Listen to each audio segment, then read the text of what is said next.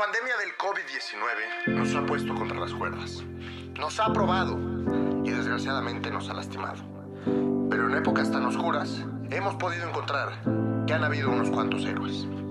Eh, sobre todo médicos. Y en el episodio de esta semana nos acompaña Joan Holloy, una médica especialista en salud pública que ha realizado un proyecto comida para personal de hospitales y comedores públicos durante la pandemia. Le di el giro a la parte humana y a la parte humanitaria, porque no me bastaba dar 10 consultas al día en un consultorio como cualquier médico. A nuestro México le hace falta lo más básico que es comer. Bitácoras de la pandemia. Un episodio nuevo cada miércoles.